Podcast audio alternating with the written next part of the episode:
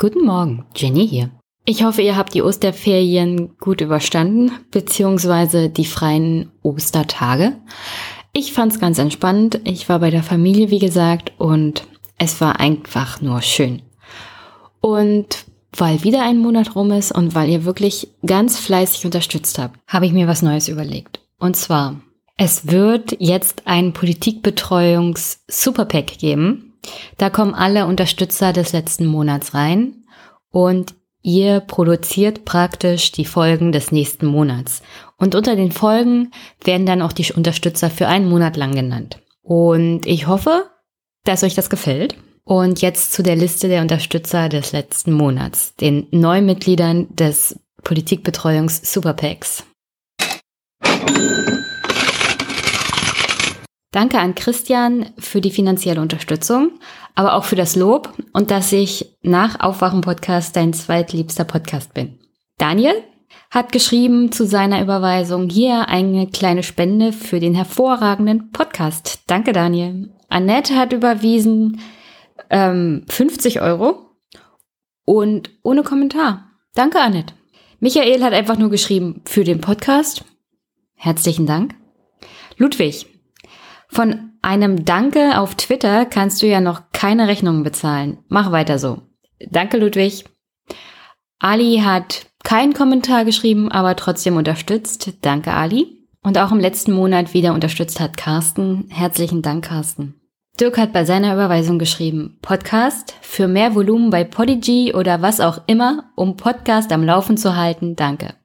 Ich danke auch Dirk. Stefanie, also meine Steffi, hat geschrieben, vielen Dank und zur weiteren Unterstützung. Ich sag danke, Steffi. Jan Alexander ist schon das zweite Mal dabei mit 30 Euro. Danke, Jan Alexander. Christian, hat zu seiner Überweisung geschrieben, Zeitlimit Aufhebungsunterstützung für mehr politische Betreuung. Mache ich gerne. Diesen Monat den Vogel abgeschossen hat aber Bartol Aram.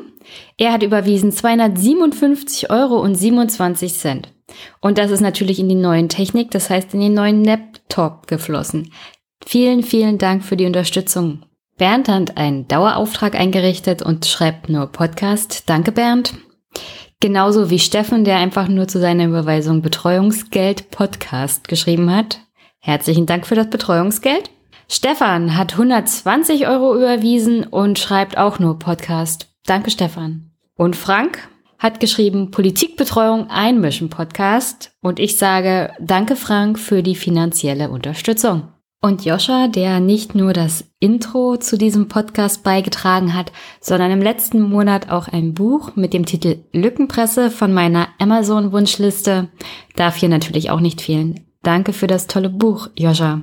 Zu den Kommentaren. Also Ludwig hat mir auf Twitter geschrieben, er hat den letzten Podcast gehört und hat mich informiert, dass in den 46 Wahlkreisen, die die CSU gewonnen hat in Bayern, ähm, es acht weibliche Direktkandidatinnen gab. Also zum Beispiel Marlene Mortler und Dorothee Bär. Und es gibt eine vollständige Liste beim Bundeswahlleiter und die hänge ich auch in den Shownotes an. Das tut mir natürlich sehr leid, Ludwig, und ich danke für die Korrektur. Lord Schoko hat einen Kommentar zu den Whiteboards geschrieben, die Christian und ich in der letzten Folge angesprochen hatten. Und zwar zu den Whiteboards. Da wird häufig vergessen, dass die Dinger mit Elektrizität funktionieren und die kostet. Soweit ich weiß, müssen die Schulen die Stromrechnung selbst bezahlen. Whiteboards in Schulen sind Subventionen für Energieversorger und Whiteboardhersteller. Bildung in Bundessache machen? Schlechte Idee. Außerdem denke ich, dass niemand den Bund daran hindert, den Ländern mehr Geld zu geben.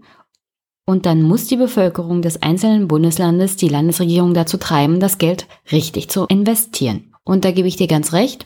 Es wäre viel sinnvoller, wenn die Länder oder Kommunen ähm, die ja teilweise selber Träger der Schuleinrichtungen sind, mehr Geld erhalten, dann können sie es auch entsprechend investieren.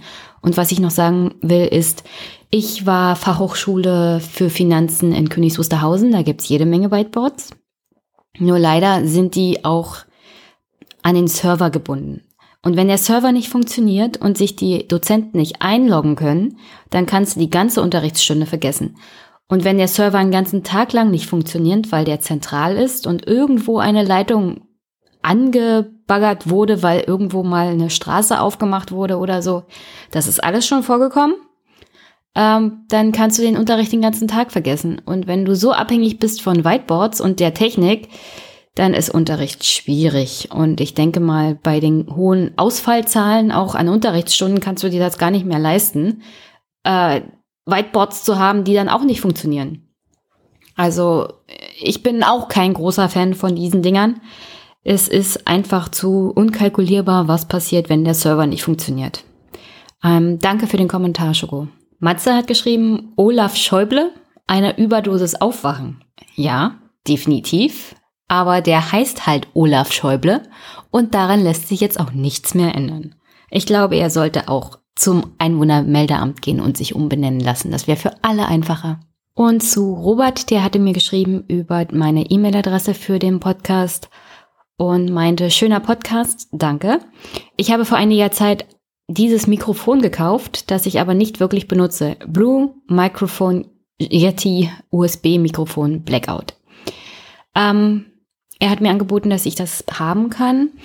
Nur ich bin sehr, sehr zufrieden mit dem Mikrofon, das ich jetzt habe. Ich habe es mir auch angeguckt bei YouTube und die Vergleiche gesehen. Und im Großen und Ganzen ist das Mikro, das ich jetzt habe, ein Samsung äh, von der Qualität her mindestens genauso gut wie das Yeti, wenn nicht sogar besser.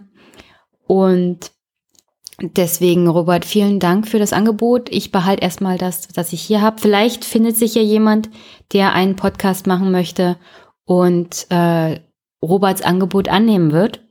Würde mich freuen, Leute. Geht podcasten, macht, euren eigen, macht euer eigenes Ding, euren eigenen Podcast.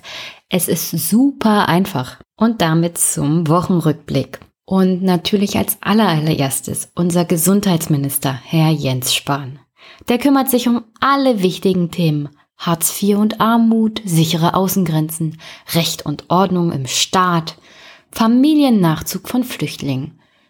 Nur irgendwas habe ich vergessen. Oder hat jetzt Spahn vergessen, dass er Gesundheitsminister ist? Denn irgendwie die Themen Pflegenotstand, Ärztemangel, Zweiklassenmedizin, ähm, da sagt er dann, er ist erst zwei Wochen im Amt und kann sich so schnell nicht um diese Themen kümmern. Also die wichtigen Themen im Ge Bereich Gesundheit, da braucht Jens Spahn noch Einarbeitung. Alle anderen Themen, die eher in den Bereich Arbeitsministerium, Sozialministerium, Familienministerium oder Innenministerium fallen, um die kann er sich schon kümmern. Wofür er ja nicht zuständig ist. Aber okay. Ähm, Vielleicht sollte er sich meinen Podcast anhören und nochmal darüber informiert werden, was das Ressortprinzip und das Kanzlerprinzip bedeutet. Und vielleicht auch das Kollegialprinzip. Oder generell mal die Verfassung, das Grundgesetz lesen, damit er weiß, was er als Minister darf und was er nicht darf. Und dass das vielleicht keinen guten Eindruck macht bei den Bürgerinnen und Bürgern, wenn innerhalb von zwei Wochen über Themen redet, über die er nicht reden sollte, weil es nicht in seine Zuständigkeit fällt. Ich meine, das kann er ja gerne tun, wenn er die Probleme wie Pflegenotstand, Ärztemangel und Zweiklassenmedizin gelöst hat. Dann kann er über innere Sicherheit reden, so viel er will. Aber so lange sollte er sich, glaube ich, zurückhalten. Ich meine, vor drei Tagen noch hat er darüber gesprochen, dass der Eindruck bei den Bürgern entstehen würde, dass der Staat nicht willens sei, Recht durchzusetzen. Er spricht von einer Machtlosigkeit des Staates in einigen Bereichen und dass in der Flüchtlingskrise viel Vertrauen verloren gegangen sei. Ich zitiere ihn mal. Die Aufgabe des Staates ist es, für Recht und Ordnung zu sorgen. Diese Handlungsfähigkeit war in den letzten Jahren oft nicht mehr ausreichend gegeben. Er geht dann natürlich noch weiter und beschwert sich, dass ja jeder Steuerbescheid pünktlich beim Bürger ankäme und dass die Finanzverwaltung auch rigoros Steuern eintreiben würde. Aber bei Drogendealern, die von der Polizei zum 20. Mal erwischt werden, scheinen die Behörden oft ohnmächtig, schreibt Herr Spahn. Und weiter. Schauen Sie sich doch Arbeitsviertel in Essen, Duisburg oder Berlin an. Da entsteht der Eindruck, dass der Staat gar nicht mehr willens oder in der Lage sei, Recht durchzusetzen. Herr Spahn, der Gesundheitsminister, sieht da Handlungsbedarf und meint, Union und SPD wollen ja 5000 Beamte in Bund und Länder einstellen, um diese Einschränkungen des Staates zu lösen. Und Herr Spahn zeigt hier mal wieder, wie wenig Ahnung er generell hat oder für wie dumm er die Bürger hält. Es gibt nämlich eine große Unterscheidung zwischen den Stellen, die die Länder besetzen an Polizeikräften und den Stellen, die der Bund besetzt. Die Bundespolizei hat die Planstellen in den letzten Jahren relativ stabil gehalten. Einsatzstunden der Bundes Bundespolizei in den Bundesländern sind in den letzten Jahren erheblich gesunken, genauso wie die Einsatzzeiten beim Bereich Fußball. Die Überstunden halten sich konstant äh, und liegen im statistischen Mittel von Polizei generell im, im Bund. Äh, es gibt Planstellen für Polizeibeamte auf Bundesebene, die aber nicht besetzt sind. Also die Polizei auch auf Bundesebene findet keine Leute mehr, die für sie arbeiten wollen. Im Haushalt eingeplant sind sie aber. Und wenn Stellen besetzt werden, von denen Herrn Spahn ja sagt, es sind 5000, dann sind das nicht 5000 Stellen bei der Bundespolizei. Das sind auch die einzigsten, die die Bundesregierung einsetzen könnte. Alles andere ist Ländersache. Und wenn die Länder Polizisten einstellen wollen, da gibt es erhebliche Probleme momentan auch in Brandenburg. Es finden sich erstmal keine Auszubildenden oder nur weniger. In den letzten zwei Jahren ist die Zahl zum Glück wieder gestiegen, aber trotzdem, die müssen ja erstmal durch eine dreijährige Ausbildung durch. Und dann kommen sie erst in den Dienst. Das heißt, dauert halt. Und dann ist das dann noch eine finanzielle Sache.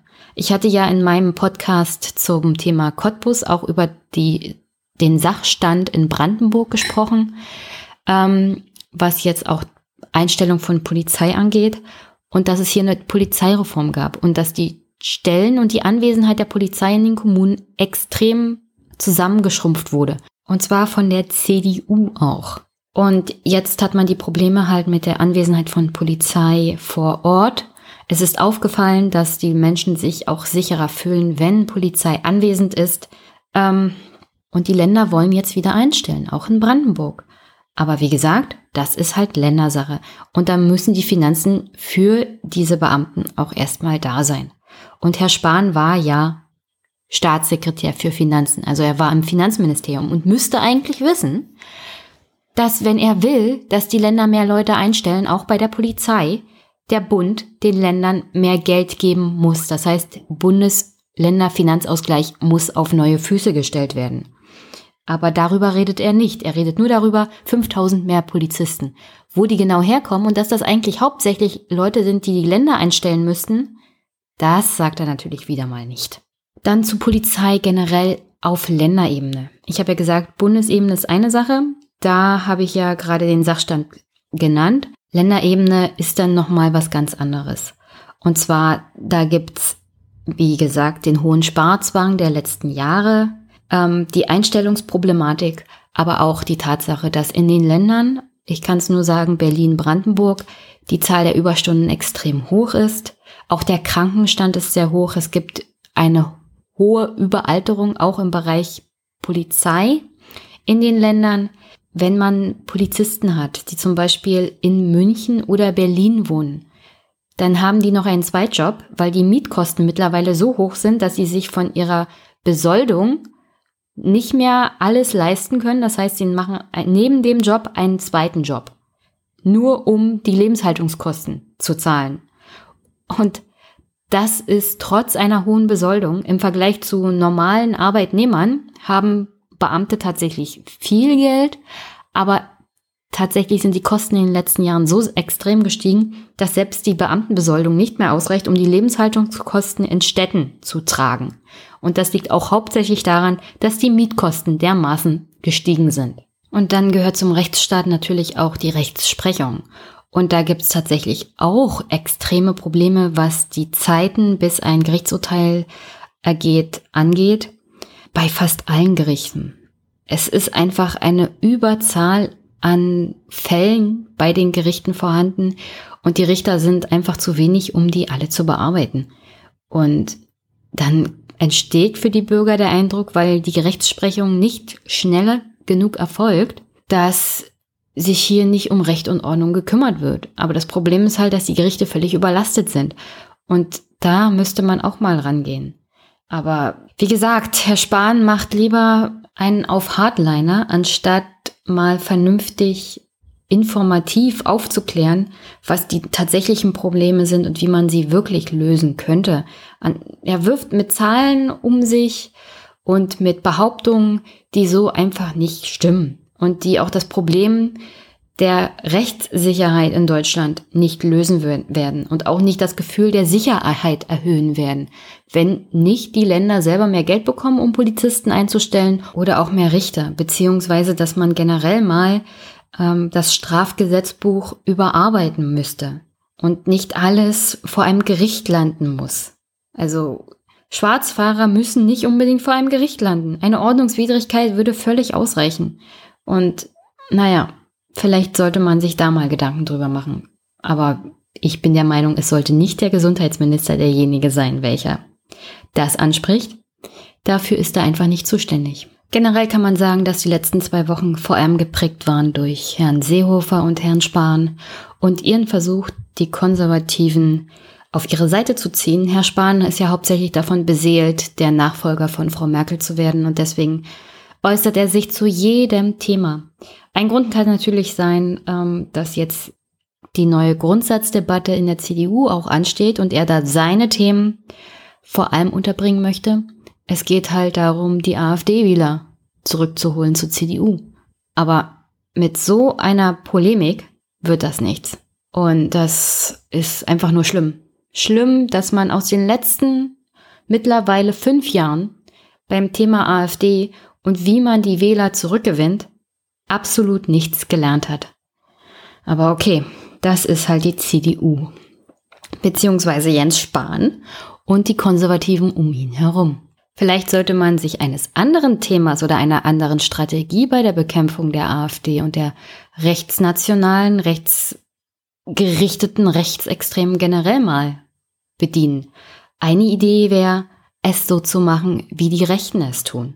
Und zwar ihre Heuchelei einfach mal aufdecken und den Bürgern zeigen, was das wirklich für Leute sind. Gute Sache dabei ist zum Beispiel Champagnergate. Letzte Woche kam nämlich heraus, dass der Schaumweinkonsum bzw. Champagnerkonsum der radikalen rechten ENF-Fraktion in Brüssel besonders kostspielig ist. Dazu gehören neben der FPÖ auch die Partei von Marine Le Pen und der Ehemann von Frauke Petri, mit der er jetzt diese blaue Wende als Partei installieren will. Wie gesagt, die ENF ist ein Sammelbecken für rechte Parteien in ganz Europa. Wir finden da den Front National, die PVV von Gerd Wilders und die FPÖ aus Österreich. Nur zur Erinnerung, das sind die Kräfte, die vor allem Brüssel fortwährend vorwerfen, das Geld von europäischen Steuerzahlern unsinnig zu verpulvern. Und natürlich verpulvern sie das Steuergeld der europäischen Steuerzahler selber auf die unnötigste Art und Weise. Allein in 2016 soll die ENF aus EU-Geldern 234 Flaschen Champagner ausgegeben haben. Dazu kommen Mahlzeiten im Wert von 400 Euro pro Person und dann natürlich noch 110 Weihnachtsgeschenke im Wert von 100 Euro. Insgesamt ergab das eine Ausgabenhöhe von 420.000 Euro für diese Fraktion allein im Jahr 2016 für Luxusgüter. Und natürlich gibt es keine Loyalität unter den Rechten, denn die FPÖ gibt vor allem der Partei von Marine Le Pen die Schuld daran, mit der doch sehr vorurteilsbehafteten und ich würde schon sagen rassistischen Behauptung, dass vor allem Franzosen ja unendlich viel Champagner trinken und dass das sozusagen normal ist. Ein alltäglicher Konsum ist halt bei den Franzosen so. Also jedenfalls ist das die Aussage des Herrn Wilimski, der österreichische FPÖ-Mann, ist Vizechef des ENF in Brüssel. Und natürlich peinlichst darauf bedacht, dass die FPÖ hier nicht als Steuergeldverschwender dasteht, sondern dass das jemand anders ist. Vor allem dann, wenn gerade auch die FPÖ immer darauf bedacht war, darauf zu pochen, dass Steuergelder in Brüssel dermaßen verschwendet werden. Und noch lustiger wird's, wenn Herr Wilimski der Presse sagt, und ich zitiere, ich habe noch nie Champagner getrunken. Wer mich kennt, weiß das. Ich bin ein Biermann. Nur blöd, dass kurz darauf Bilder von ihm auf Twitter auftauchen, wo er zusammen mit Marine Le Pen anstößt, und zwar, ihr wisst es, mit Champagner. Eine wirklich lustige Story, die in meinen Augen viel zu wenig Aufmerksamkeit bekommen hat in der letzten Woche. Und aus aktuellem Anlass nochmal ein ernsthaftes Thema, und zwar Münster. Ich bin eigentlich permanent dabei, mir die Anfragen und Anträge der verschiedenen Fraktionen im Deutschen Bundestag auf dessen Homepage anzugucken. Das ist dann immer doch sehr interessant, auch um zum Beispiel für diesen Podcast Themen zu finden. Eine interessante Anfrage kam von den Grünen. Und zwar am 21. März 2018. Darauf gibt's mittlerweile schon eine Antwort. Da gibt's um psychische Erkrankungen beziehungsweise die Wartezeiten von psychisch Kranken im deutschen Gesundheitssystem. Ich werde die mal hier in die Shownotes stellen. Ist gar nicht so schlecht, denn egal, was den Mann in Münster dazu bewegt hat, in diese Menschenmenge zu fahren. Du bist geistig nicht voll da. Du hast extreme psychische Probleme, wenn du dir überlegst, mit einem Auto in andere Menschen zu fahren, mit dem Ziel, sie umzubringen. Irgendwas stimmt dann mit dir nicht und du brauchst definitiv Hilfe. Und ich finde, wir sind eine Gesellschaft, in dem, naja, psychische Erkrankungen irgendwie nicht wirklich anerkannt werden. Keiner redet drüber. Du musst halt funktionieren, du musst halt stark sein und wenn du geistig nicht auf der Höhe bist, dann ist das deine eigene Schuld. Und du sollst halt die Zähne zusammenbeißen, dich zusammenreißen, das ist doch alles nicht so schlimm. Und das ist ein, naja, ein Umfeld, das es leicht macht, psychische Erkrankungen zu unterdrücken, bis sie dann dermaßen ausbrechen, dass es auch zu Amokläufen kommt. Und das kann nicht gesund sein für eine Gesellschaft. Vor allem möchte ich dich nochmal darauf hinweisen, dass, wie gesagt, wir einen Gesundheitsminister haben. Und egal was er sagt, er ist schon länger gesundheitspolitischer Experte der CDU und müsste sich um solche Themen kümmern. Am 7. April war Weltgesundheitstag. Psychische Erkrankungen sind auch Krankheiten, um die man sich zu kümmern hat. Die Anfrage der Grünen wird hier in die Shownotes gesetzt und ich bin mir sicher, das bleibt Thema. Aber es kann nicht sein, dass die Bundesregierung keine Informationen zu Wartezeiten von psychisch erkrankten Menschen in diesem Land hat. Und es ist ein unglaublich trauriger Sachstand, wie wir mit psychischen Erkrankungen in diesem Land umgehen. Deswegen aus aktuellem Anlass eine kurze Äußerung dazu. Und ich hoffe, dass in Münster die Verletzten äh, wieder gesund werden und Beileid an alle die, die einen geliebten Menschen verloren haben. Es ist, es ist nicht nachvollziehbar, was da passiert ist. Puh. So viel zum Wochenrückblick. Ähm, aufbauender wird es jetzt auch nicht. Im Hauptthema beschäftige ich mich nämlich mit Abtreibung und der Diskussion um den Paragraphen 219a Strafgesetzbuch. Die aktuelle Debatte um den Paragraphen 219a greift in meinen Augen viel zu kurz und ist mal wieder eine politisch vertane Gelegenheit, sich mal richtig mit dem Thema Abtreibung bzw. Strafgesetzbuch in Deutschland zu befassen. Denn der Paragraph 219a Strafgesetzbuch befindet sich im 16. Abschnitt des Strafgesetzbuches und der umfasst alle Straftaten gegen das Leben. Also in diesem Abschnitt findet man zum Beispiel Mord, Totschlag, minderschwerer Fall des Totschlags, Tötung auf Verlangen, geschäftsmäßige Förderung der Selbsttötung und danach kommt schon Schwangerschaftsabbruch. Der sogenannte Paragraph 218 Strafgesetzbuch, also Schwangerschaftsabbruch, besagt, dass wer eine Schwangerschaft abbricht, mit Freiheitsstrafe bis zu drei Jahren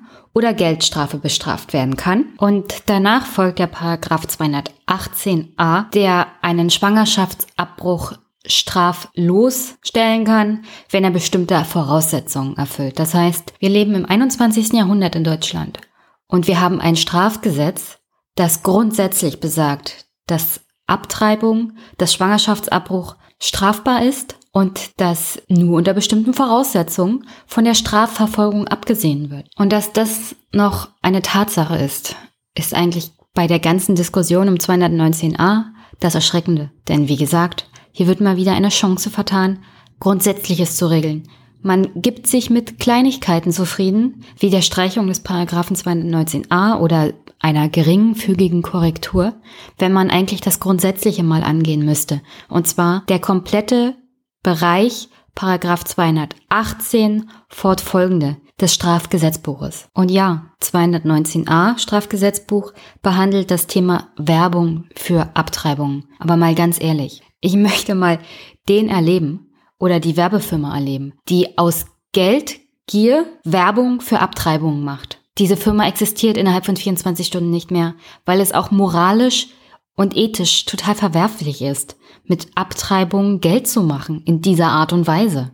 Also es ist schon gesellschaftlich überhaupt nicht möglich, dass wenn der 219a gestrichen wird, dass es dann zu einer massenhaften Werbung, und zwar geschmacklose Werbung, für Abtreibungen kommt.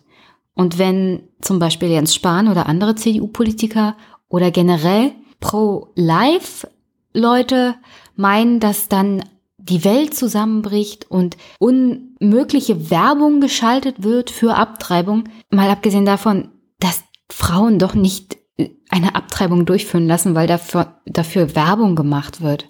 Also wie verquer die ganze Diskussion zu dem Thema ist, sieht man alleine an der Diskussion um 219a. Es ist jenseits jeglicher Logik. Mal abgesehen davon, dass die Zahlen und Fakten so und so eine ganz andere Sprache sprechen, wenn es um Schwangerschaftsabbruch geht. Die meisten Abtreibungen erfolgen so und so in Deutschland oder generell aus persönlichen Gründen. In Deutschland muss jede Frau, die eine Schwangerschaft abbrechen will, zum Beispiel eine Beratung in Anspruch nehmen und daraufhin eine dreitägige Wartezeit einhalten. Pro Jahr werden circa 100.000 Schwangerschaften abgebrochen, was ungefähr jede neunte Schwangerschaft betrifft. Tatsächlich sind die absoluten Zahlen, was die Schwangerschaftsabbrüche angeht, generell zurückgegangen in den letzten Jahren. Und es ist auch so, dass das wahrscheinlich auch damit zusammenhängt, dass die Aufklärung besser geworden ist, aber auch gleichzeitig, dass generell Schwangerschaften weniger geworden sind. Ich habe ja schon gesagt, dass der Paragraph 218 des Strafgesetzbuches besagt, dass Schwangerschaftsabbruch grundsätzlich unter Strafe steht.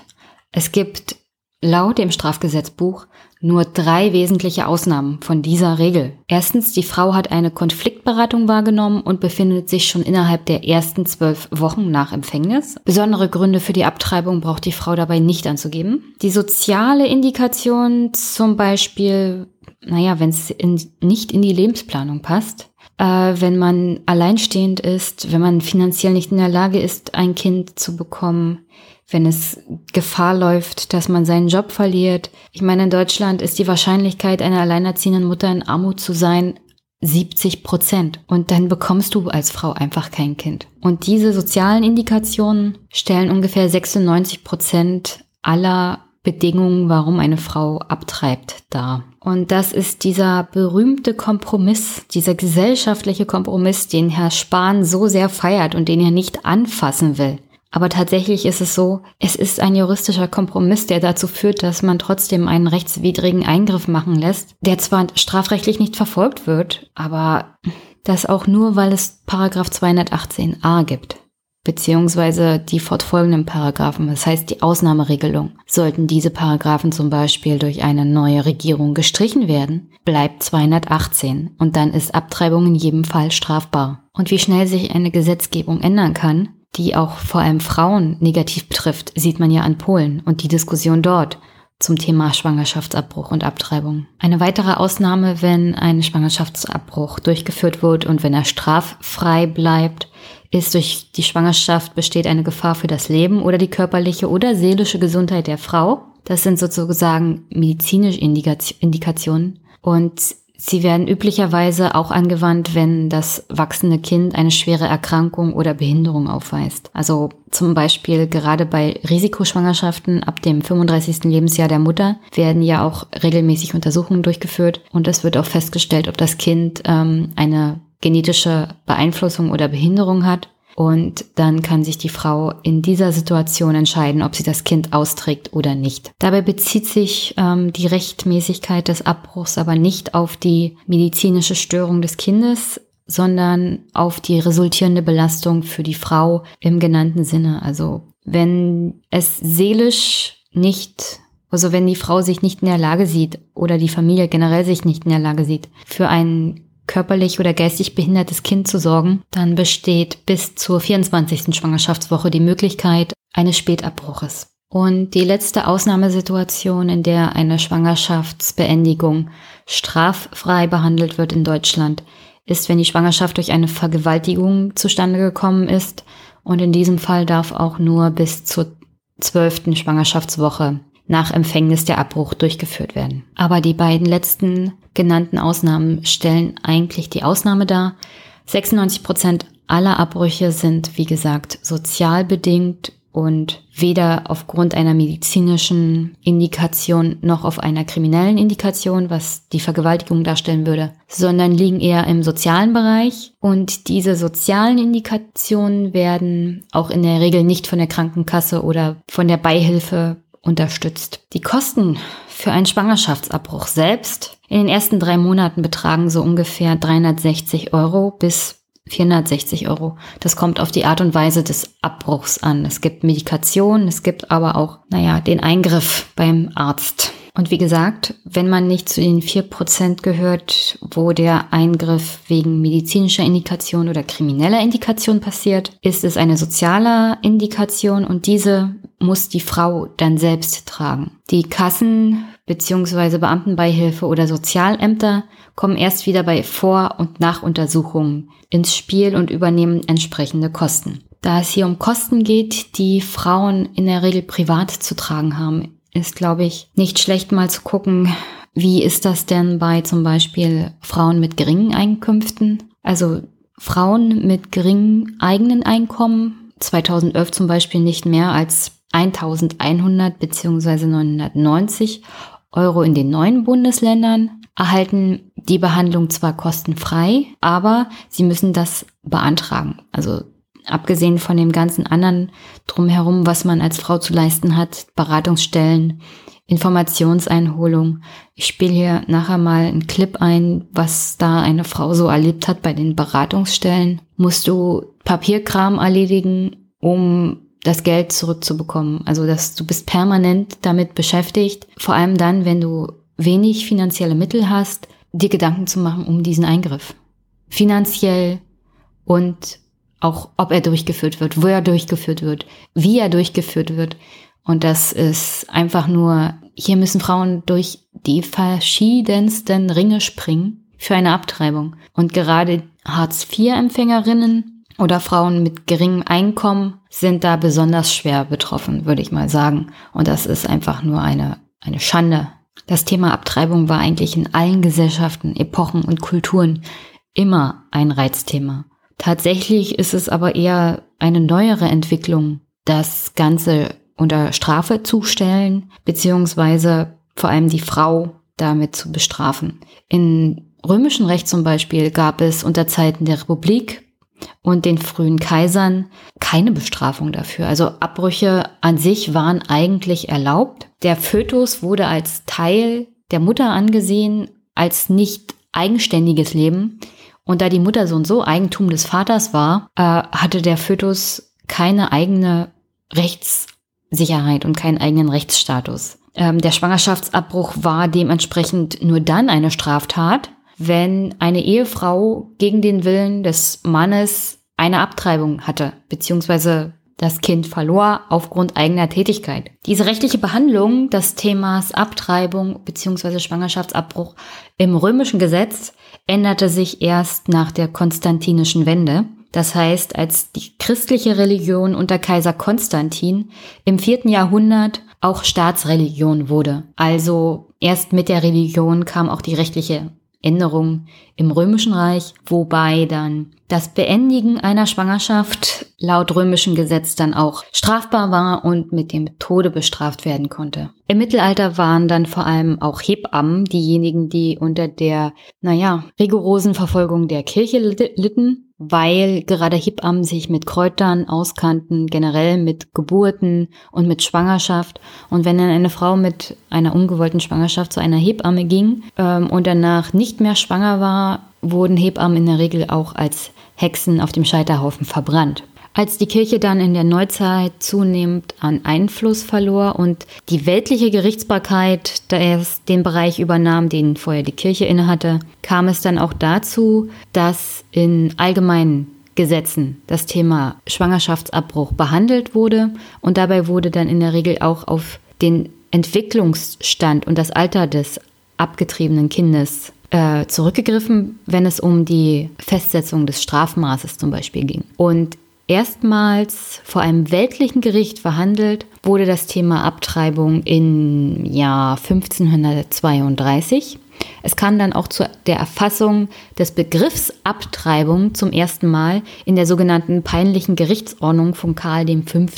Und da wurde dann festgehalten, Abtreibung als Straftat bzw. als Strafdelikt der entsprechend zu behandeln war. Ähm, aber wie gesagt, auch das Alter des abgetriebenen Fötus ist dann bei der Strafbemessung berücksichtigt worden. Aber in der Regel wurde Abtreibung auch schon in dieser Zeit mit dem Tod bestraft. Im Großen und Ganzen ist aber der Paragraph 218, wie wir ihn heute kennen, auf das Reichsstrafgesetzbuch von 1871 zurückzuführen. Und das einzig Interessante daran ist, Mal abgesehen davon, dass wir ein Gesetz aus dem vorletzten Jahrhundert haben, dass 1871 der, der Fakt eingeführt wurde, dass eine Frau auch Milde erwarten konnte bei der Bestrafung, wenn sie eine Abtreibung durchführen ließ. Das war zuvor nicht der Fall gewesen. Im preußischen Strafgesetzbuch von 1851 zum Beispiel gab es keine Milde. Das heißt, egal aus welchem Grund eine Abtreibung durchgeführt wurde, es gab halt keine mildernden Umstände.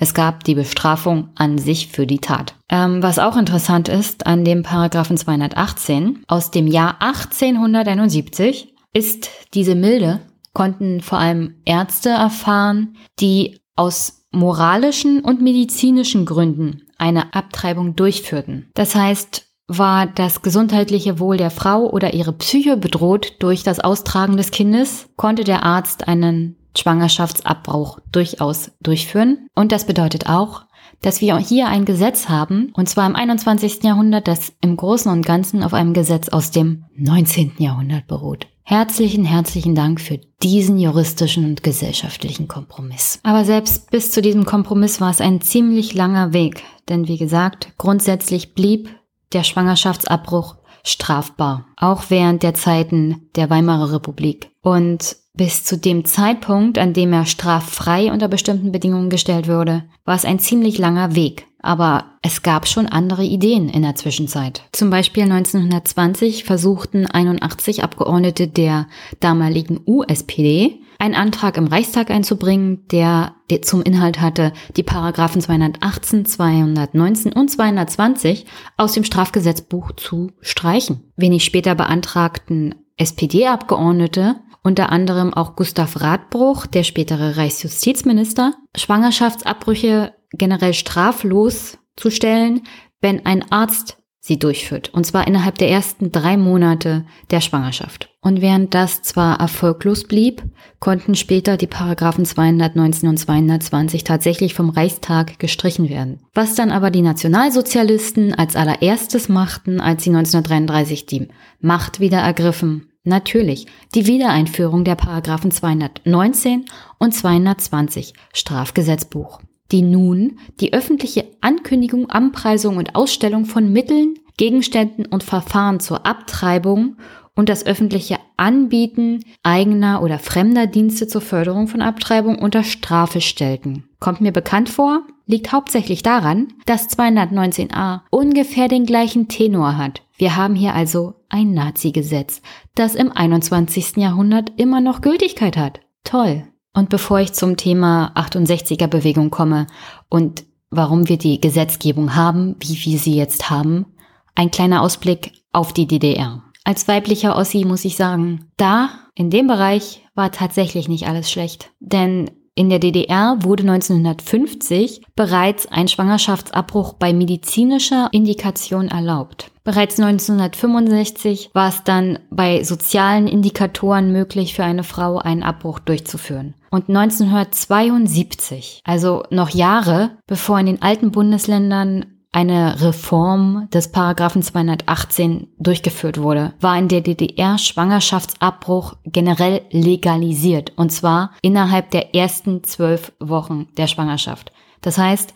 hier gab es dann überhaupt keine Kompromisse mehr, man musste nicht mehr durch Reifen springen, sondern es war generell innerhalb der ersten zwölf Wochen ohne irgendwas erlaubt für eine Frau eine Abtreibung durchführen zu lassen. Es war nicht notwendig, irgendwelche Beratungsstellen aufzusuchen. Man konnte einfach zu einem Arzt gehen und den Eingriff durchführen lassen. Natürlich darf man auch nicht so naiv sein und zu glauben, dass das einfach nur passiert ist, weil die DDR jetzt die Gleichstellung von Mann und Frau wollte oder weil das Regime die Frauen genauso ansah wie Männer. Es war einfach die Tatsache, dass vor allem nach Ende des Krieges und um die Zeit des Mauerbaus, kurz vorher jedenfalls, 1961, viele DDR-Bürger aus der DDR geflohen sind in den Westen. Und man jetzt einfach die Frauen in den Arbeitsmarkt übernehmen musste, weil sonst zu wenig Arbeitnehmer zur Verfügung standen dem Regime. Und eine Möglichkeit, vor allem Frauen auch den Arbeitsmarkt näher zu bringen, war eine Familienplanung in die Hände der Frauen zu geben, indem man ihnen auch ermöglichte, selbst zu bestimmen, ob sie Kinder bekommen konnten oder nicht und ob sie eine, einen Schwangerschaftsabbruch durchführen wollten oder nicht. Und es war die einfachste Variante zu sagen, wir machen hier eine Fristenlösung. Innerhalb der ersten drei Monate ist die Abtreibung gesetzlich gestattet und so hat das DDR-Regime das Problem halt gehandhabt. Also wie so oft hat auch wirtschaftlicher Zwang und Sachzwang zu einer Weiterentwicklung im Bereich der Frauenrechte und der Selbstbestimmung geführt. Währenddessen in den alten Bundesländern brauchte es bis 1968, um im Rahmen der 68er Frauenbewegung auch eine Änderung im Bereich der Gesetzgebung des Paragraphen 218 zu erreichen. Wichtig dabei ist vor allem auch der historische Kontext. Ich meine, die Generation der 68er war die erste nach 1945 geborene Generation, die in einer relativ wirtschaftlich stabilen und auch stabilen politisch stabilen Zeit in Europa aufgewachsen ist. Das Leben vieler Frauen wurde durch die positive Entwicklung im Bereich Wirtschaft und Gesellschaft maßgebend geprägt. Zum einen führte es in Deutschland zum sozialen Aufstieg ähm, der neuen Mittelschicht, also es gab nicht nur eine breite Arbeiterschaft, es gab auch vermehrt eine breite Mittelschicht in Deutschland. Viele Familien konnten jetzt ihren Kindern eine gute Bildung und eine gute Ausbildung ermöglichen und das betraf dann auch die Mädchen der Familien. Es gab die Möglichkeit, in Teilzeit zu arbeiten, was besonders den Frauen den Einstieg ins Erwerbsleben überhaupt erstmal ermöglichte. Und dann hatten sie auch ein eigenes Einkommen und waren finanziell unabhängig vom Mann. Und schließlich bildete sich ein riesiger Dienstleistungssektor heraus, der gerade für Frauen attraktiv war, so dass sie tatsächlich das erste Mal im Leben unabhängig von einer männlichen Person ihr eigenes Leben bestimmen konnten. Und der Prozess, der dann auch dazu führte, dass Frauen vermehrt auch rechtlich unabhängig werden wollten, lag auch daran, dass es in dieser Zeit auch zu einem technischen Revolution kam. Das heißt, Frauen haben gar nicht mehr den ganzen Tag damit zugebracht, den Haushalt zu schmeißen und sich um die Kinder zu kümmern, sondern solche Erfindungen wie zum Beispiel der Staubsauger oder die Waschmaschine waren tatsächlich Innovationen, die dazu führten, dass Frauen weniger Zeit in den Haushalt investieren mussten. Und wenn man weniger Zeit in den Haushalt investieren musste, hatte man mehr Freizeit. Und was fängst du mit deiner Freizeit an? Du willst ja auch eine sinnvolle Beschäftigung. Also suchst du dir einen Job und wenn du erstmal einen Job hast, dann willst du natürlich mehr vom Leben. Also im Großen und Ganzen der wirtschaftliche Aufschwung und der gesellschaftliche Aufschwung führte dazu, dass Frauen auch mehr erwarteten und mehr wollten. Es gab dann die Einführung auch der Antibabypille und das war der erste Schritt zur sexuellen Selbst Verwirklichung auch der Frauen, dass sie selber bestimmen konnten, wann sie eine Familie gründeten und wann nicht. Und damit wurde dann auch das Thema Abtreibung eine Frage der sozialen, der gesellschaftlichen und der weiblichen Selbstbestimmung.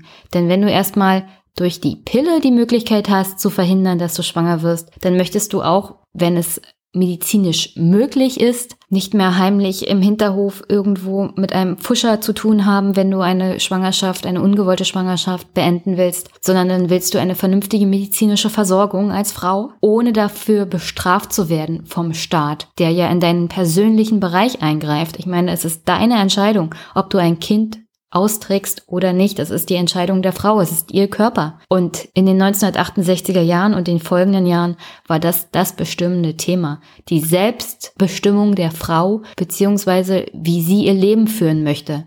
Und das gehört definitiv in den Bereich, ob du Kinder bekommst oder nicht, ist die Entscheidung der Frau alleine.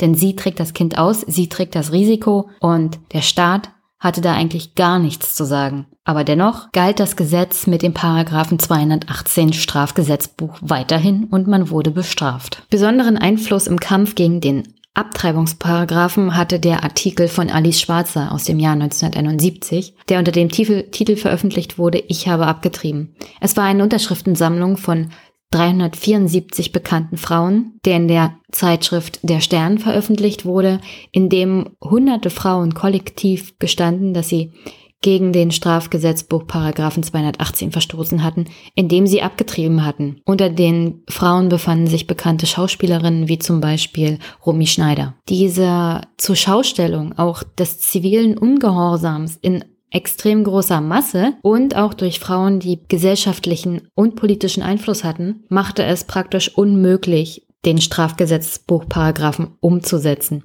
Es hätte einen viel zu großen Aufschrei in der Bevölkerung gegeben, all diese Frauen tatsächlich zu verhaften bzw. sie vor Gericht zu stellen. Vielmehr kam es zu einer Änderung des Abtreibungsparagraphen und einer neuen Gesetzesvorlage der damaligen Koalition aus SPD und FDP, die eine Fristenlösung beim Schwangerschaftsabbruch in die Wege leiten sollten. Das heißt legale Abtreibung in den ersten drei Schwangerschaftsmonaten. Aber als dieses Gesetz zur Abstimmung gekommen war und verabschiedet worden war, haben vor allem Abgeordnete der CDU eine Klage vor dem Bundesverfassungsgericht eingereicht und diese Entscheidung des Bundesverfassungsgerichtes hat uns dann im Rahmen der Ablehnung des neuen Gesetzes mit der Fristenlösung die jetzt geltende gesetzliche Verankerung der Indikationslösung beschert. Das Bundesverfassungsgericht hat nämlich festgehalten, dass das Selbstbestimmungsrecht der Frau hinten ansteht, hinter dem der Verpflichtung des Staates, das Leben zu schützen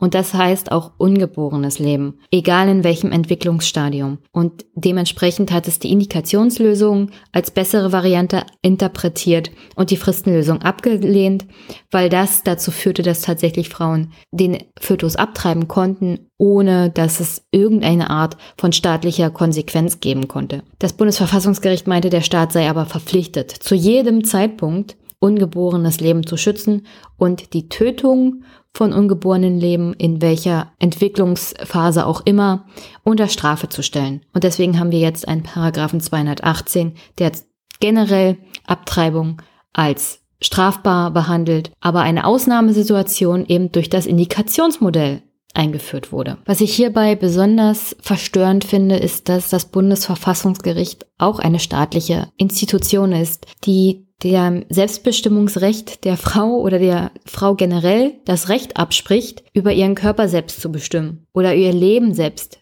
zu organisieren. Ich meine, wie, wie kann denn das Bundesverfassungsgericht dem Staat die Erlaubnis geben, über die Lebensplanung von Menschen zu urteilen? Und das ist es im Grunde. Der Artikel 1 Grundgesetz sagt, die Würde des Menschen ist unantastbar und der Staat hat das Leben von Menschen zu schützen. Und das ist ja im Grunde auch Ausfluss aus den menschenverachtenden Taten des NS-Regimes. Aber das heißt nicht, dass das dem Bundesverfassungsgericht oder sonst einer staatlichen Institution erlaubt, über die Selbstbestimmung eines einzelnen Menschen zu urteilen oder ihnen vorzugeben, wie sie ihr Leben zu gestalten haben. Denn das ist ja auch Teil der Würde des Menschen, dass ein Mensch selber entscheiden kann, wie er sein Leben zubringt. Und das ist im Kern der Widerspruch, den ich für mich sehe, dass hier das Bundesverfassungsgericht einen Teil der Würde der Frau in Frage stellt, weil sie nicht in der Lage ist, selbstbestimmt darüber zu entscheiden, ob sie in den ersten drei Monaten ein Kind bekommen will oder nicht, weil sie durch, die, durch das Indikationsmodell so viele Voraussetzungen auch erfüllen muss, um einen Schwangerschaftsabbruch durchzuführen, und zwar legal, dass es einfach eine Herabwürdigung der Frau ist. Und so sehe ich das jedenfalls. Das ist meine persönliche Meinung. Das sehen andere natürlich auch anders. Und da gibt es auch religiöse Bedenken. Aber das ist halt meine Meinung. Und das Schlimmste daran ist ja auch noch, dass als die Wiedervereinigung kam und als die neuen Bundesländer den alten Bundesländern sozusagen beigetreten sind und als die Bundesrepublik Deutschland dann wieder vereinigt war, gab es einen Rückschritt für Frauen in Ostdeutschland, was die rechtliche Stellung angeht. Denn in den neuen Bundesländern wurde das Indikationsmodell übernommen. Das heißt, das Gesetz von 1972, nachdem eine Fristenlösung in Ordnung war, und zwar, dass Frauen abtreiben dürfen innerhalb der ersten drei Monate, ohne dass der Staat in irgendeiner Art und Weise Vorgaben geben konnte, wurde für null und nichtig erklärt. Und jetzt haben alle Frauen in Deutschland wieder diesen Stand des Gesetzes von 1871, denn darauf beruht der Paragraph 218 im Großen und Ganzen, der dem Staat die Möglichkeit gibt, bestimmte Voraussetzungen erlassen, unter denen eine Frau einen Schwangerschaftsabbruch durchführen darf. Im Großen und Ganzen muss ich sagen, ist einfach die Indikationslösung für die Frau die schlechtere Variante. Es ist eine Einschränkung ihrer Rechte und ihrer Selbstbestimmung und nichts anderes. Und vielleicht sollten wir uns alle mal darüber Gedanken machen, dass es endlich an der Zeit ist, die Fristenregelung generell einzuführen und nicht mehr darüber zu diskutieren, ob jetzt der Paragraph 219a Strafgesetzbuch milde abgeändert werden sollte. Denn im Großen und Ganzen wäre doch das Urteil gegen Frau Hanel aus dem November 2017 die Chance, eine breite Diskussion darüber zu führen, was eigentlich der Kernpunkt des Ganzen ist, dass wir ein antiquiertes Abtreibungsgesetz haben. Und dazu gehört natürlich auch der Paragraph 219a, der nicht ein Werbeverbot darstellt. Er stellt auch ein Informationsverbot dar.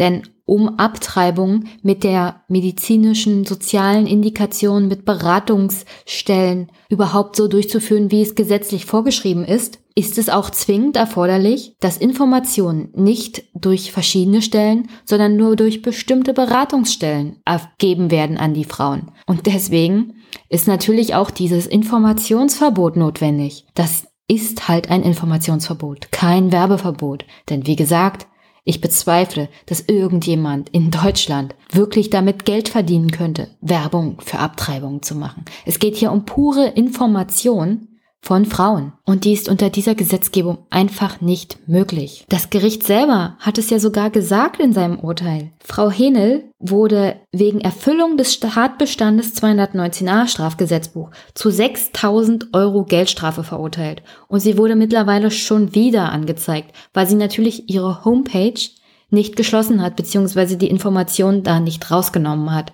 Und ich lese mal ein paar Stellen vor, beziehungsweise bespreche jetzt mal auch noch das Urteil, das das Gericht hier gegen Frau Henel erlassen hat. Aufgrund des durchgeführten Beweisaufnahmeverfahrens steht folgender Sachverhalt für das Gericht fest. Die Angeklagte betreibt eine Internetseite unter einer Homepage, der Name wird im Urteil natürlich nicht genannt. Auf dieser Homepage bietet sie neben anderen medizinischen Leistungen auch die Durchführung von Schwangerschaftsabbrüchen an. Über den Link Schwangerschaftsabbruch wird dabei eine PDF zum Download angeboten, die allgemeine Informationen zum Schwangerschaftsabbruch sowie der Durchführung und den Methoden in der Praxis der Angeklagten enthält. Darin werden äh, Methoden nämlich operativ mit örtlicher Betäubung, mit Vollnarkose, medikamentös beschrieben, sowie die Gründe, die für oder gegen eine jeweilige Methode sprechen. Auch wird an, ausgeführt, dass in der Praxis der Angeklagten alle darin beschriebenen Methoden des Schwangerschaftsabbruchs durchgeführt werden, unter Hinweis auf Kostenübernahme durch die Krankenkasse oder der Privatzahlerinnen. Zusammenfassend steht unter der Rubrik was müssen Sie mitbringen? Und dann steht da noch, was tatsächlich Frau Hindel anweist, was die Patientinnen mitbringen müssten. Und zwar braucht man für einen Schwangerschaftsabbruch eine Beratungsbescheinigung über die nach 219 Strafgesetzbuch durchgeführte Beratung oder Indikation von 218 Strafgesetzbuch. Blutgruppennachweis, Versichertenkarte, Kostenübernahmebescheinigung oder Bargeld, Überweisungsschein der Frauenärztin des Frauenarztes. Das Gericht bezeichnet die Informationen selbst als Information. Sie sind allgemein. Und der einzigste Punkt, der hier Frau Hinel tatsächlich noch vorgeworfen wird, ist, dass sie selber diese Maßnahmen anbietet. Was in meinen Augen auch zur Information gehört. Denn wie zum Teufel soll eine Frau rausfinden, wer oder welcher Arzt eine Abtreibung vornimmt in seiner Praxis? Wer sie durchführt?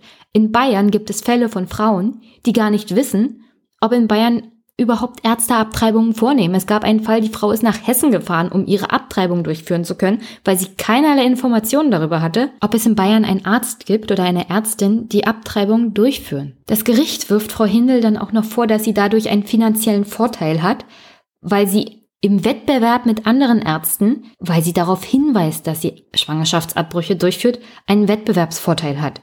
Und das gilt dann als Werbung und als Wettbewerbsvorteil, der unter Paragraph 219a rechtswidrig sei. Diesen Vorteil könnten wir übrigens auch generell ziemlich schnell abschaffen, wenn wir einfach sagen, dass die Kosten für die Schwangerschaftsabbrüche von den Krankenkassen getragen werden. Und zwar gesetzlich vorgeschrieben, weil so ist das natürlich ein finanzieller Vorteil. Vor allem, weil die Frauen ja die Kosten selber tragen müssen und die Ärzte, die einen Schwangerschaftsabbruch durchführen, tatsächlich einen finanziellen und wettbewerbstechnischen Vorteil haben gegenüber anderen Ärzten. Aber wenn die Krankenkassen gezwungen sind, das zu übernehmen, ist es kein wirklicher Vorteil für irgendjemanden, weil es halt über die Kassen abgerechnet wird.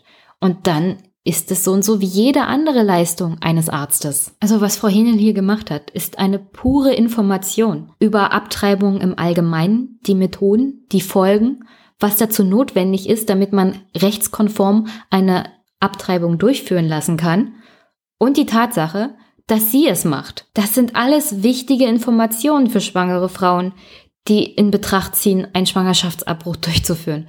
Das Gericht selber nennt es Information. Es ist in keiner Art und Weise eine verwerfliche Werbung. Was dieses Gerichtsurteil ist, ist eine Schande für Deutschland im 21. Jahrhundert. Frau Händel hat sich ja dann sogar noch in einem Brief, in einem öffentlichen Brief an die Kanzlerin gewandt, mit der Bitte, doch endlich zu handeln und nicht nur den Paragraph 219a auf den Prüfstand zu stellen, sondern generell die Regelungen des Paragraphen 218 fortfolgende. Und sie hat sogar noch berichtet von Gesprächen, die sie mit einzelnen Mitgliedern von CDU geführt hat, von den Mitgliedern der Partei der Kanzlerin, die in der Öffentlichkeit, zum Beispiel wie Herr Spahn, sagen, dass ungeborenes Leben jederzeit zu schützen sei und dass deswegen diese Regelungen der Indikationsmodelle vorherrschen. Tatsächlich äußern sie sich aber hinter verschlossenen Türen dann ganz anders und meinen, dass diese Art der Paragraphen einfach nur antiquiert sind und dass zum Beispiel das Informationsverbot durch die Ärzte zu überdenken sei. Na, immerhin, das Informationsverbot für die Ärzte wollen sie überdenken. Leute, geht doch mal einmal in eurem Leben ein bisschen weiter. Und wenigstens kann man der CDU keinen Vorwurf machen. Da gibt's auch noch religiöse Bedenken. Und die kann ich in keiner Art und Weise kritisieren, denn wer tatsächlich aufgrund seiner religiösen Einstellung Bedenken hat, den kann man nicht überzeugen mit dem Argument, dass es dem Selbstbestimmungsrecht der Frau einfach widerspricht. Wenn du diese moralische, religiöse Einstellung hast, dann hast du die halt. Und dann ist das deine Weltanschauung. Okay. Was ich nicht verstehe, ist das Verhalten der SPD in dieser Debatte. Denn die haben einen Gesetzesentwurf eingebracht mit dem Tenor, Paragraph 219a abzuschaffen. Aber gleichzeitig, um den baldigen Koalitionspartner zu diesem Zeitpunkt, denn das Gesetz haben sie am 2.3.2018 eingebracht, beziehungsweise den Gesetzentwurf, haben sie natürlich noch eine Alternative in diesen Gesetzentwurf reingeschrieben. Und zwar, dass man ja auch im den 219a StGB ergänzen kann und nur die Tathandlung des Anpreisens von Abtreibungshandlungen beziehungsweise vom Anbieten der Abtreibung weiterhin unter Strafe zu stellen und zu verbieten. Ähm, ja, Großer Wurf SPD, ganz großer Wurf. Diese Alternative wird wahrscheinlich kommen in Aushandlungen mit der CDU und das, das ist dann wieder mal gar nichts. Da hat die SPD wieder mal Angst von ihrem eigenen Schatten bekommen. Oder wie soll ich mir das erklären, was da passiert ist? Ich meine, sie haben die Alternative schon in diesen Gesetzentwurf geschrieben, den sie dann auch noch zurückgezogen haben. Und diese, diese Alternative mit dem Anpreisen, dass das ein bisschen umformuliert wird, die wird dann wahrscheinlich jetzt auch kommen. Ich meine, da braucht man keine große Glaskugel. Das ist nämlich auch das, was zum Beispiel Herr Spahn befürwortet oder Frau Annegret Kramp-Karrenbauer. Das ist alles das, was die selbsternannten konservativen Kräfte in der CDU auch mittragen könnten. Ähm, das ist gut für die Ärzte. Die werden dann, wie zum Beispiel Frau Hinel, nicht mehr rechtskräftig verurteilt werden können. Ähm, obwohl ich mir da nicht ganz so sicher bin, denn das Frau, Frau Henel macht, hm. irgendjemand würde auf die Idee kommen, dass das Anpreisen ist und sie weiterhin anzeigen. Dennoch wäre es für Frau Henel wahrscheinlich ein Fortschritt. Es ist aber ein mini, mini, mini Schritt in dieser Debatte, die wir endlich mal zu Ende führen sollten. Und zwar, ich sag's gerne nochmal, eine Fristenregelung ohne Indikation, ohne irgendwelche Vorgaben an die Frauen, was sie zu erfüllen haben, damit sie einen Schwangerschaftsabbruch durchführen können. Aber wie gesagt, die SPD hat ja lieber den Gesetzesentwurf zurückgezogen und will mit ihrem neuen Koalitionspartner eine einvernehmliche Lösung finden. Und das zeigt, glaube ich, mal wieder ganz deutlich, dass es in der Politik heutzutage bloß noch darum geht, den kleinstmöglichen Nenner zu finden und nicht mehr große Fragen zu stellen oder große Lösungen anzubieten, sondern nur noch kleinteilig, Schrittchen für Schrittchen und keinem wehtun. Ich meine, als Kompromisslösung soll nun die neue Bundesjustizministerin von der SPD, Frau Katharina Barley, einen Gesetzentwurf zur Reform des Strafrechts Paragraphen 219a vorlegen. Und sie sagt dazu, ich verlasse mich auf das Wort der Kanzlerin, die zugesagt hat, eine gute Lösung für alle Beteiligten zu finden. Es geht Frau Barley um die Rechtssicherheit der Ärztinnen und Ärzte und Frau Andrea Nahles stimmt ihr dazu. Es wird 218 gar nicht mehr in Frage gestellt. Ist doch alles in Ordnung. Wir brauchen ja keine Sachen irgendwie anfassen, die uns vielleicht in der nächsten Wahl wehtun könnten. Es ist ja kein Problem. Die SPD hat einfach nur noch Angst vor ihrem eigenen Schatten. Hauptsache, die nächste Wahl geht nicht in die Hose. Und Hauptsache, wir reden alle nach dem Mund. Und Hauptsache, wir rütteln, rütteln nicht an dem Boot der großen Koalition. Denn dann könnten ja Neuwahlen kommen und dann würden wir ja noch weiter abstürzen. Dass dieser Absturz hauptsächlich daran liegt, dass sie keinerlei Grundsatzfragen mehr stellen, dass sie nichts mehr hinterfragen sondern alles nur noch so hinnehmen und genauso agieren wie die CDU unter Frau Merkel. Auf die Idee kommen sie gar nicht. Also Paragraph 218 fortfolgende Strafgesetzbuch ist ein wunderbares Beispiel dafür, dass die SPD sich hier völlig aufgibt und das trotz der Unterstützung von zum Beispiel dem Deutschen Anwaltsverein Pro Familia, den Deutschen Juristenbund, den Deutschen Ärztinnenbund, dem Landesverband der evangelischen Frauen in Hessen und Nassau, dem Berufsverband der Frauenärzte, den Grünen und, und, und. Die SPD hat sich lieber zurückgezogen und das Feld jemanden wie Jens Spahn überlassen, der im Großen und Ganzen die Debatte zum Paragraph 219a geprägt hat in den letzten Wochen. Und das mit Aussagen wie, ich zitiere ihn mal, mich wundern die Maßstäbe. Wenn es um das Leben von Tieren geht, da sind einige, die jetzt für Abtreibungen werben wollen, kompromisslos. Oder seine andere Aussage, beim Thema Abtreibung sei vor vielen Jahren ein mühsamer gesellschaftlicher Kompromiss gefunden worden. Ich warne davor,